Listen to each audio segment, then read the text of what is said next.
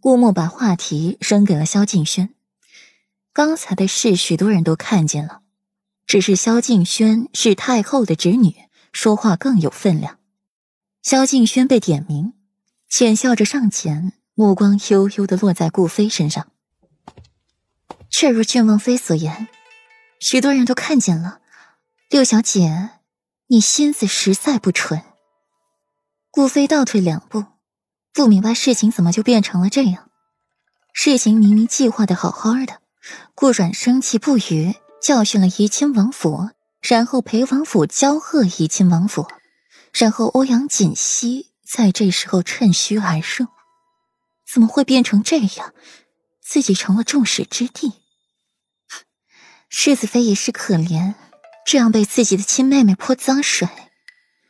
萧敬轩感慨一句：“众人都知道霍林这个以色看人的品质，见了顾阮这样的容貌，心思怎么可能干净得了？顾飞还这样引诱，一时间风向全变了。那怡亲王府也是受了蒙蔽，裴世子公正廉明，自然不会冤了怡亲王去。”只是郡王和安侧妃说话确实难听了一些，如今给了教训，就还请怡亲王日后多加管教。左长安破天荒的替旁人说话，不软不语，却也知道左长安是在给自己和裴玉台阶，也不给他们交恶的机会。现在平城新秀起，权贵出，臣子结党，实在不宜再多出事端了。眼下给自己树敌，不就是找死了？少一个敌人，总比多一个敌人好。怡亲王会意，裴世子，大人不计小人过，宽宏大量。待本王回去之后，定会好生管教府中之人。安氏，闭门思过三月，抄《金刚经》百遍，以此修身养性。霍灵，禁足一年，月盈减半。不许出去拈花惹草。裴玉薄唇微抿，显然不怎么满意。怡亲王虽没得到裴玉的话，却也满意了。只是顾飞竟然敢计算他儿子。左长安勾着唇角，功成身退，和顾阮对视一眼，默契无比。不，我没有。四姐姐，你救救我！我没有，我怎么敢算计你呢？顾飞一下子崩溃了，死死的拽着顾阮的衣袍，眼里尽是恐慌。他失败了，怡亲王不会放过他的。顾阮看着他，甚是为难。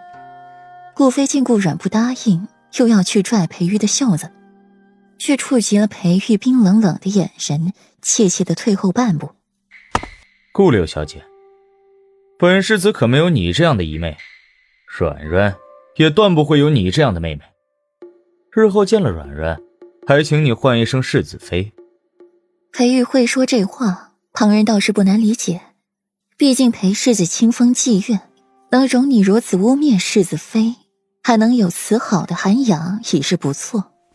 散了吧。裴玉一声话落，识趣的人都走了。一路上，三五人成群说这话。话里话外讽刺着顾飞恶毒心肠，对自己的姐姐就这般狠心，换了旁人，只怕是要把对方抽筋扒皮。更多人欣赏培育涵养，谦谦君子，温顺如玉；少数人同情固然有这么一位妹妹。话传进了顾河耳中，本能的蹙了眉：“大姐姐，你现在还坐得住？外面都风言风语了。”顾曼从外面回来，一路风风火火，一回来就见顾河在露台看戏，一时间心急不已。外面怎么了？顾河扭头，他一直在畅音阁中，并不知晓外面的事。顾曼跑到了顾河耳边，耳语几句，简单的叙述了一遍湖心亭发生的事。顾河脸色渐变，最后又恢复了原样。随他去吧。顾河眸子微沉，唇角扬起了一抹醉人的弧度。你不是一向不喜欢顾飞吗？现在机会来了。顾飞得罪了怡亲王，你觉得怡亲王会放过他吗？顾曼眼前一亮，眼里闪着光。大姐姐，还是你聪明。姐姐，我还想告诉你一件事。顾曼脸色绯红，眼底难得出现了一抹娇羞。我好像喜欢上了一个人。